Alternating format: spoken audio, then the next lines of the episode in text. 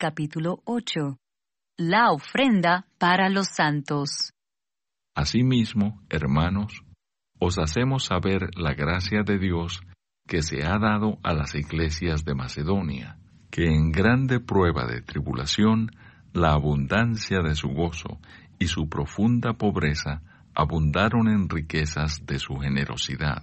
Pues doy testimonio de que con agrado han dado conforme a sus fuerzas y aún más allá de sus fuerzas, pidiéndonos con muchos ruegos que les concediésemos el privilegio de participar en este servicio para los santos.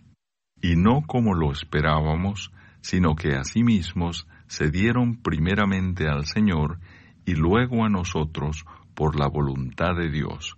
De manera que exhortamos a Tito para que tal como comenzó antes, asimismo acabe también entre vosotros esta obra de gracia. Por tanto, como en todo abundáis, en fe, en palabra, en ciencia, en toda solicitud y en vuestro amor para con nosotros, abundad también en esta gracia.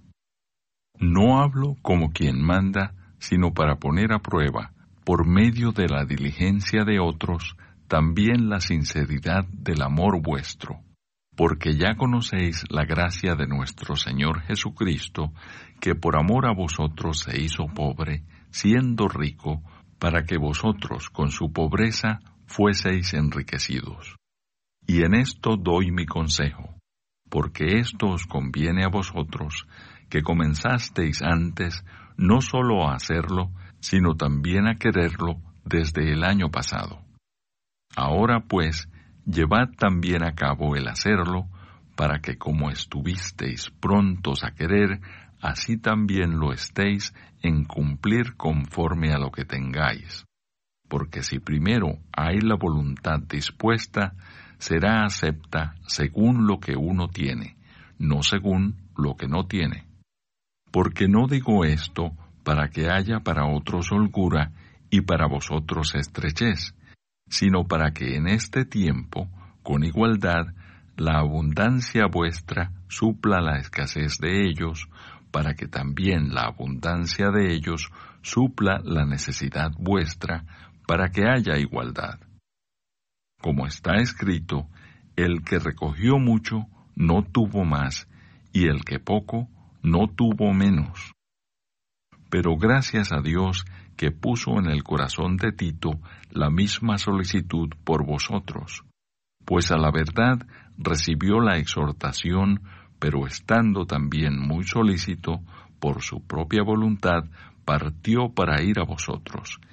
Y enviamos juntamente con él al hermano cuya alabanza en el Evangelio se oye por todas las iglesias y no solo esto, sino que también fue designado por las iglesias como compañero de nuestra peregrinación para llevar este donativo que es administrado por nosotros para gloria del Señor mismo y para demostrar vuestra buena voluntad, evitando que nadie nos censure en cuanto a esta ofrenda abundante que administramos, procurando hacer las cosas honradamente, no solo delante del Señor, sino también delante de los hombres.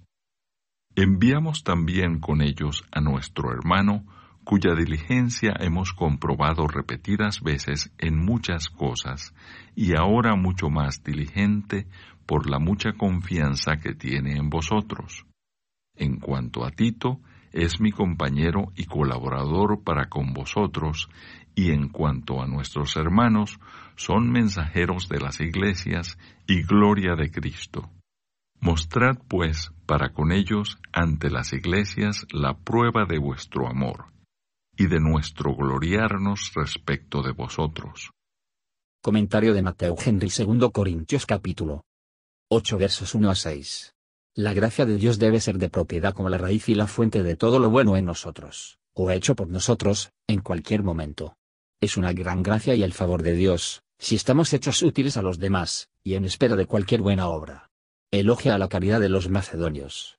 Hasta el momento de necesitar que Pablo debería instar a ellos, le oraron para recibir el regalo. Todo lo que usamos o exponemos a Dios, solo se le da lo que es el suyo. Todo lo que damos para usos benéficos, no serán aceptados de Dios, ni recurren a nuestro favor, a menos que primero nos entregamos al Señor.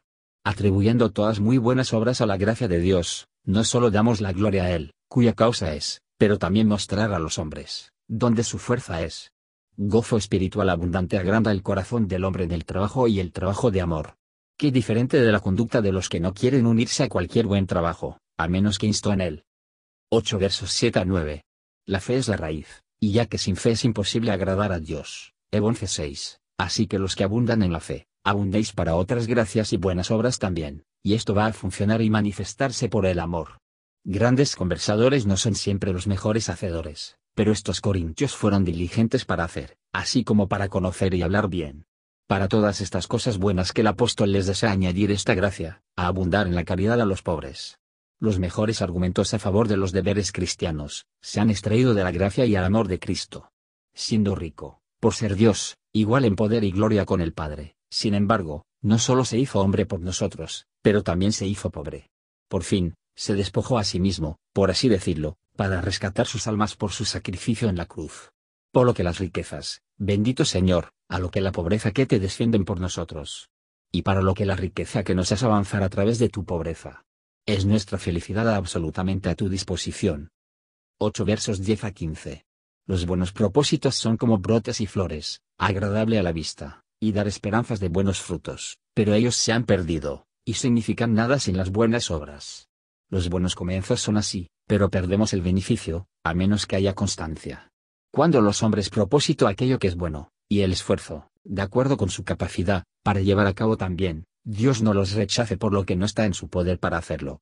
Pero esta escritura no se justifican los que piensan buenos significados son suficientes, o que los buenos propósitos, y la mera profesión de la voluntad dispuesta, son suficientes para salvar providencia da a algunos más de las cosas buenas de este mundo, y para otros menos, que los que tienen abundancia podría suministrar a otros que están en necesidad.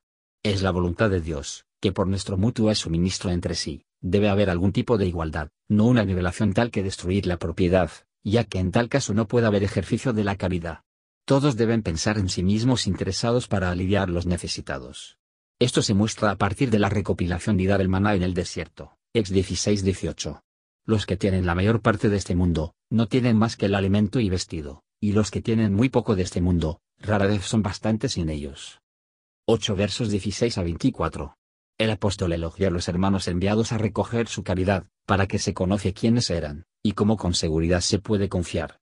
Es el deber de todos los cristianos actuar con prudencia, impedir, en la medida de nuestras posibilidades, todas las sospechas injustas. Es necesario, en primer lugar, actuar rectamente a los ojos de Dios, pero lo bueno ante los ojos de los hombres también se debe atender. Un personaje claro, así como una conciencia pura, es requisito para la utilidad.